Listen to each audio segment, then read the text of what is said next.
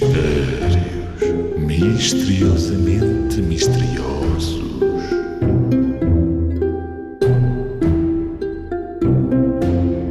Qual é a coisa, qual é ela, que todos têm, ninguém gosta de ter e quando a acha, não gosta de a perder? Oi, oi, oi. Esta não é nada fácil. Qual é a coisa, qual é ela, que todos têm, ninguém gosta de ter e quando a acha, não gosta de a perder? E a solução é. É uma pulga. Quando alguém tem pulga na cama, por exemplo, ninguém gosta porque pica e dá muito comichão.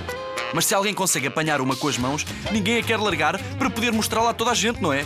Não acontece contigo.